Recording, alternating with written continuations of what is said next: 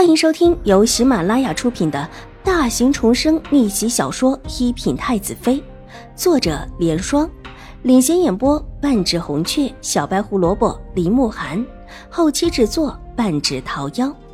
喜欢宫斗宅斗的你千万不要错过哟，赶紧订阅吧！第二百三十二集，见秦婉如走了。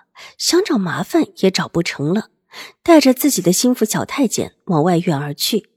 他这内院就是来找秦婉如问罪的。不过人家虽然爱理不理，但至少还是有理的。一时间想找一个错处也没用。而且方才他可是注意到了，虽然大长公主还朝他瞪了一眼，这意思当然是让他别胡闹。楚留心觉得很郁结，整个人都不好了，不知道怎么好。踩上阁楼的台阶，整个人还懒洋洋的。哟，这不是四弟吗？听说四弟方才钻了狗洞。带着几分调侃的声音，在他一探头的时候就传了过来。二皇子楚留周，现今的周王殿下，这会儿正坐在楚留月的对面，两个人在下棋。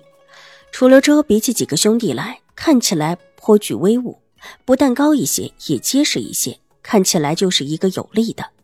这时候看着楚留心，哈哈的笑道：“大哥，二哥。”楚留心深深的吸了一口气，上来拱手见礼。他方才走的时候，阁楼上就只有楚留月一个人。怎么突然之间就跑了？上哪儿去了？如果乱跑，又要被斥责了。还能去哪儿了？必然又去了后墙的洞口处看了看吧。一会儿父皇问起来，至少可以答得清楚一些。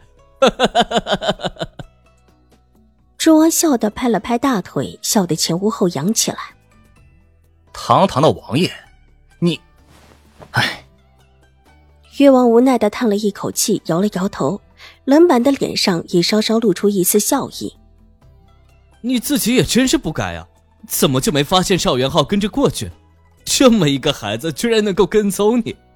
你说你得多笨呢！周王好不容易笑完，上下打量着楚留心无精打采的脸，又忍不住的笑了起来。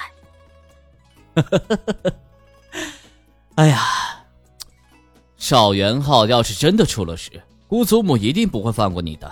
你也真是，都这么大了还犯这样的事情，这一次姑祖母怕是连你连兴国公府一起怪罪了吧？这话说的，楚留心大怒，也不肯坐下，脸红脖子粗的。这是怪我干什么？怪兴国公府干什么？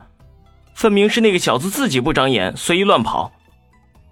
姑祖母怪别人干什么？还不如多派几个人看着就是。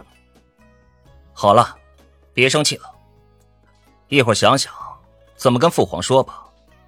兴国公府恐怕也得被父皇责问。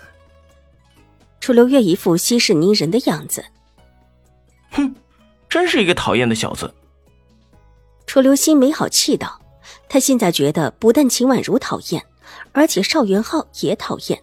虽然大长公主分明就是仗势欺人，新国公府和自己一样的倒霉。下次去新国公府的时候，倒是要和新国公府的那位大公子好好的交往一下，至少也算是难兄难弟，飞来横祸。”谁知道呢？怎么就能怪他？怪兴国公府？楚留周依旧在笑，不过脸上的笑容似乎是沉了几分，别有一番意味的抬眸看了一下楚留月。嗯，爷说三位王爷就在对面阁楼上面，请您过去。小轩子噔噔噔的跑了上来，手上拿了一条轻便的毯子，气喘吁吁的道。他是下去拿毯子的，却在路上遇到了越王的人。不去。楚留臣扬了扬俊眉，病弱的往边上靠了靠。秦婉如呢？这会儿正要回府呢，听说府里的客人正在陆陆续续的回去。小娟子禀报道：“她方才也看到了几位别府的夫人带人经过。”叫那丫头过来。楚留臣眼睛也闭了起来。爷，这这个时候怕不合适吧？这里是瑞安大长公主的府上。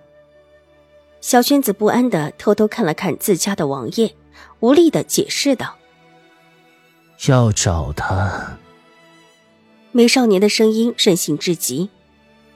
本王病了。王爷，莫如我们一会儿去路上拦截秦二小姐。小轩子还真的不敢在这个时候答应他。虽然大长公主府的府上，他真是不敢放肆，但又怕自家主子做出任性的事情，压低了声音道：“不要，麻烦。”楚留臣眼睛也没有睁开。爷，奴才听说新国公府的浩少爷现在就住在瑞安大长公主的府里。方才秦二小姐也答应了浩少爷，会经常来看浩少爷的，而且瑞安大长公主也是同意的。什么时候来？楚留臣长睫搭在眼帘上扑闪两下，终于不再闹着现在就要人。说是就在这几天。本王最近身体不好，一个人住在成王府会害怕。想在公主府信一段时间。楚留臣笑了，温雅而柔和的声音带着淡淡的笑意，听得出心情还很不错。是，奴婢一会儿就去跟大公主说。小轩子暗中擦了擦额头，只要不是马上去找晴儿小姐，这些理由都可以。所有人都知道自家主子任性，想一出是一出。但是看在他病弱的份上，谁也不会说什么。那几个还在？问完了秦婉如的话，楚留臣抬了抬眼眸，眸色变得阴冷起来，仿佛有森森的寒意弥漫出来，诡异的戾气在他半抬着的凤眸处凝结，这让他看起来和方才像是换了一个人似的，再不是病弱而温良的美少年。本集播讲完毕，下集更精彩，千万不要错过哟。